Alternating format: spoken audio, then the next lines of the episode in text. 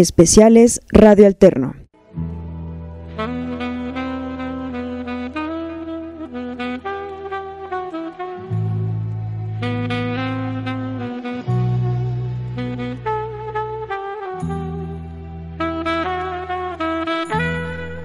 Bienvenidos al nuevo concepto de Radio Alterno, su programa Psicohistoria. Caminemos juntos los senderos de la historia y del alma de los seres humanos. Recorramos los sinuosos caminos de la mente de los seres humanos de nuestro México y del mundo, desde un punto de vista objetivo de la psicología y de la historia, con la voz de su servidor, Héctor Gerardo Navarrete Colín. Bienvenidos a nuestro programa de hoy. General Douglas MacArthur, a la orden. ¿Me permite pasar? Tengo noticias que le traigo. Adelante, general. Diga, ¿qué noticias trae?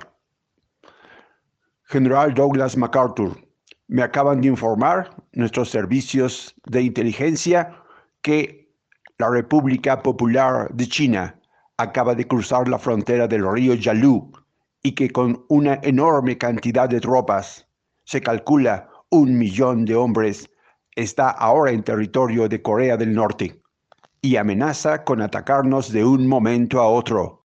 ¿Pero qué está diciendo usted, general?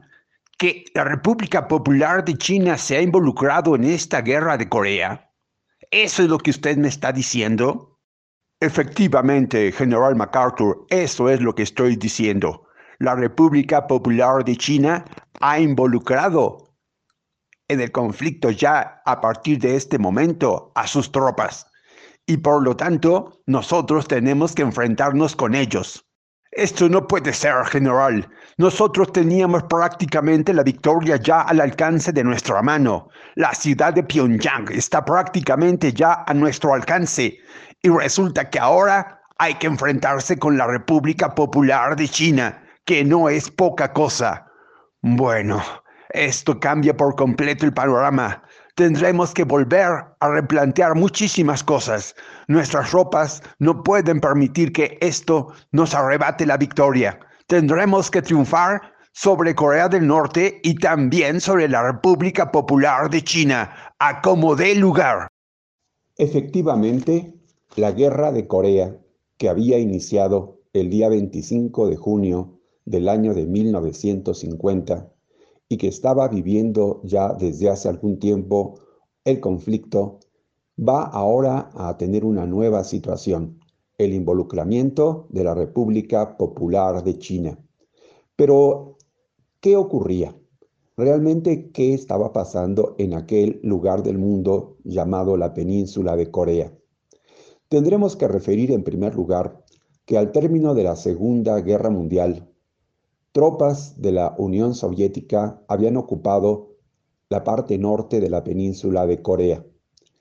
Este movimiento de las tropas soviéticas había permitido que el gobierno en esta región del mundo, es decir, en Corea del Norte, fuese un gobierno de carácter socialista.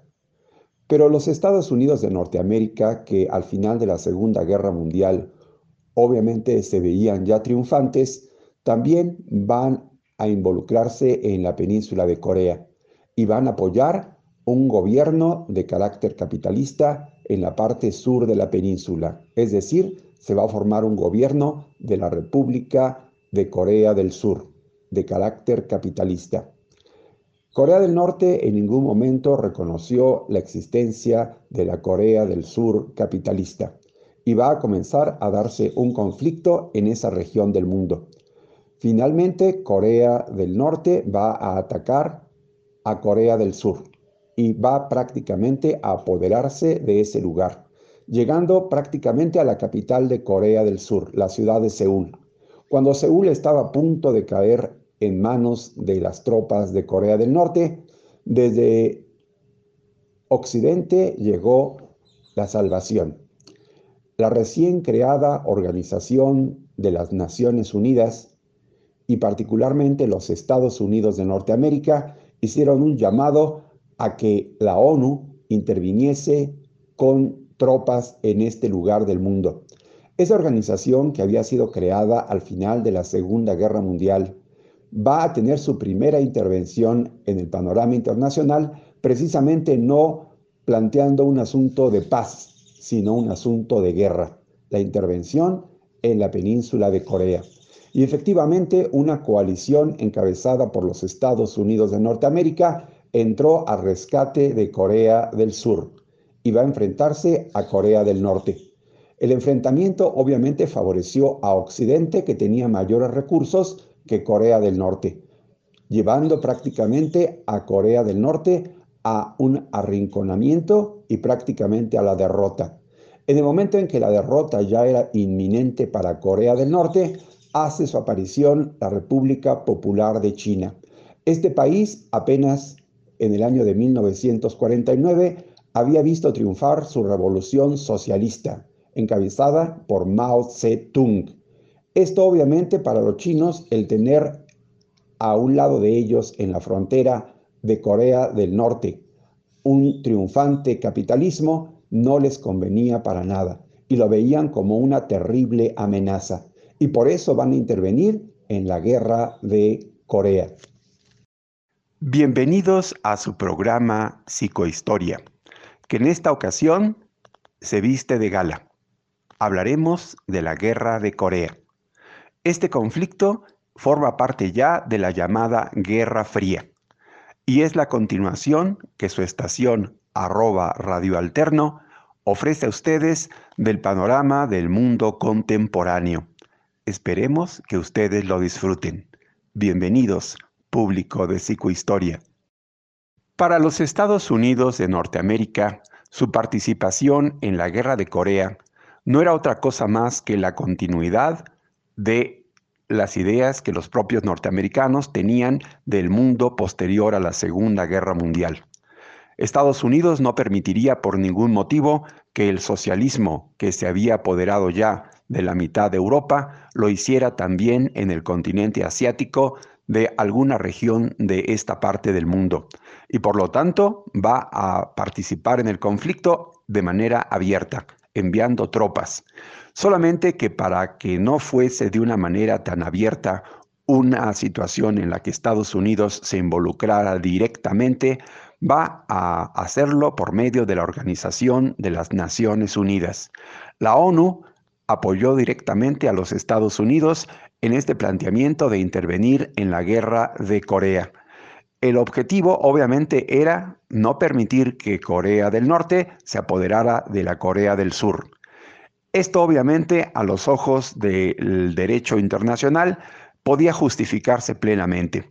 Corea del Norte había agredido a la Corea del Sur y se había declarado la guerra de una manera arbitraria. Y por lo tanto Estados Unidos tenía el argumento legal para convocar a las demás naciones a defender a Corea del Sur y apoyarla militarmente. Y así lo habían hecho. Estados Unidos en una campaña fulgurante al frente de la alianza de países de la ONU había atacado a Corea del Norte y prácticamente estaba a punto de vencerla.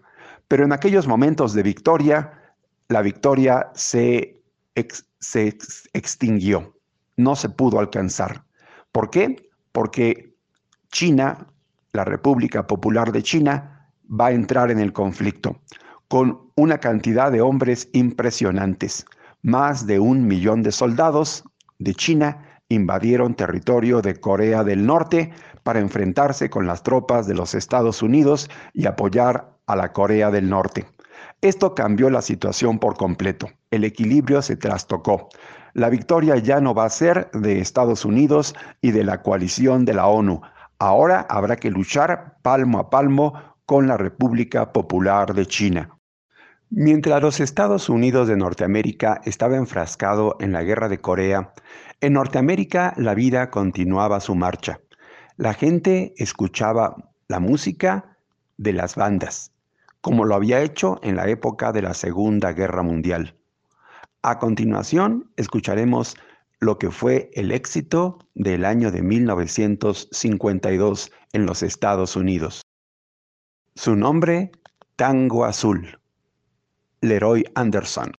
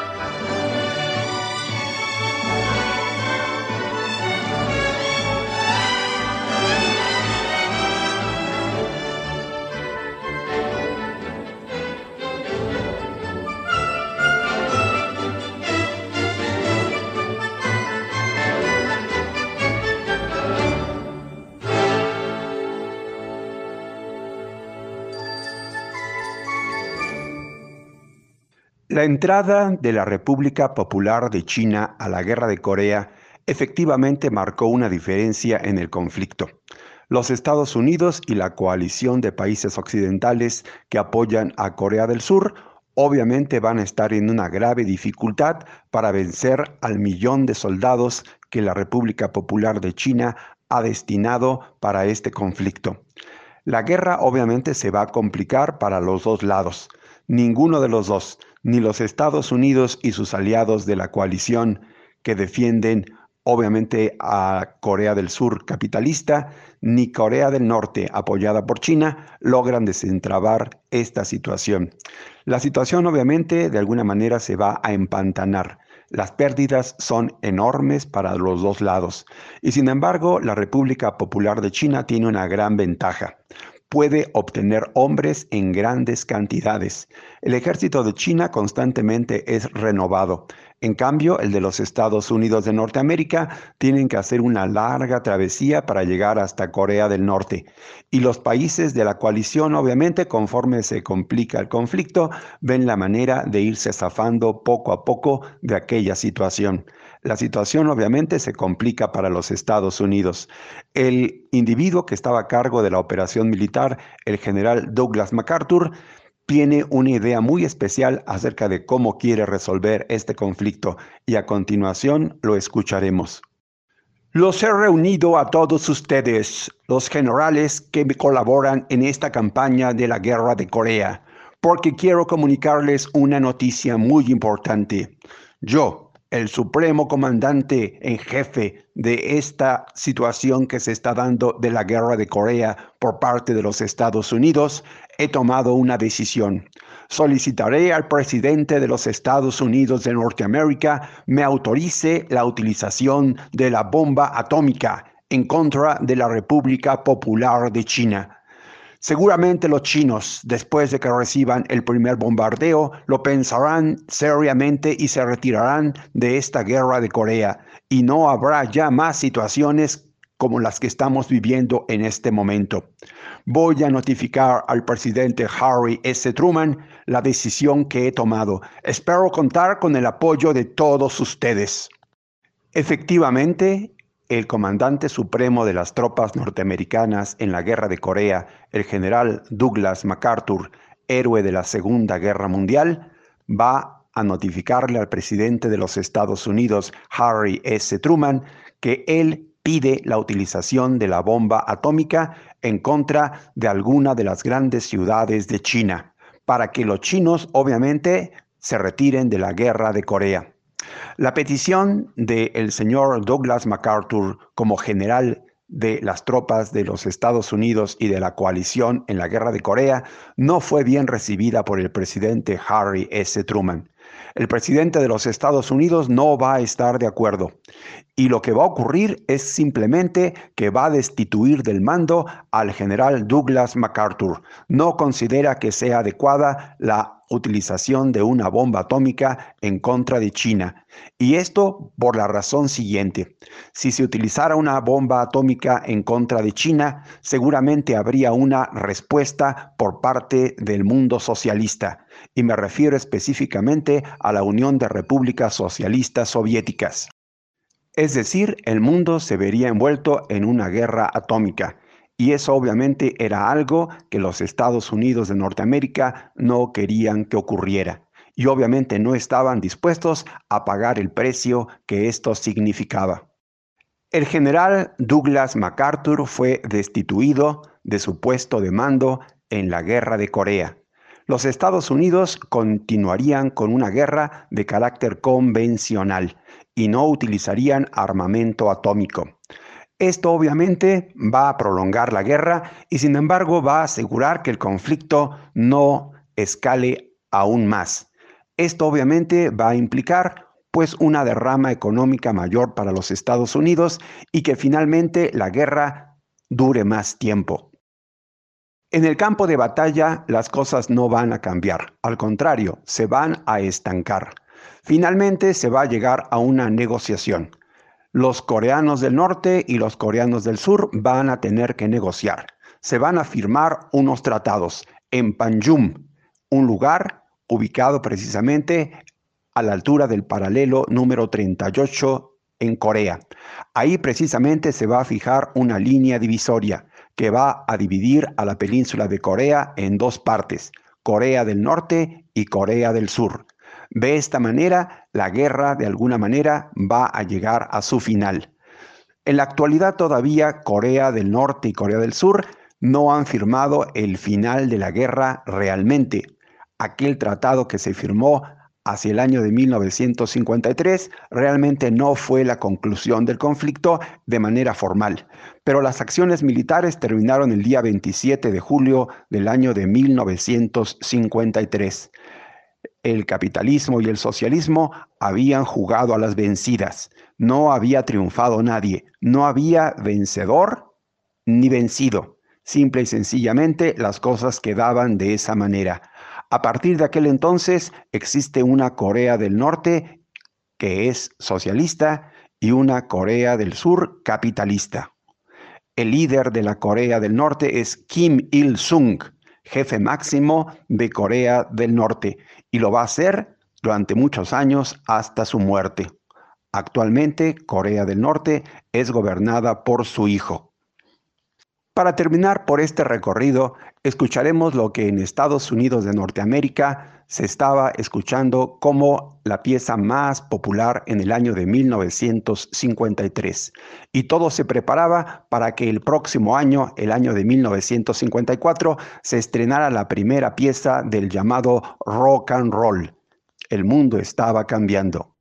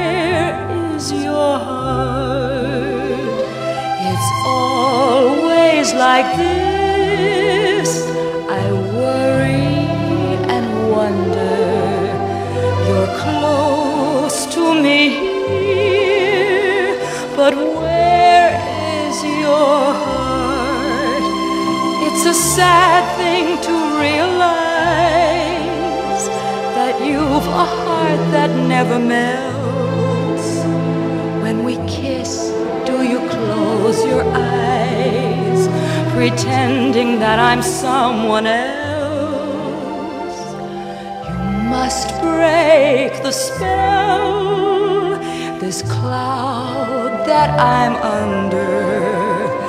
So please won't you tell, darling, where is your heart?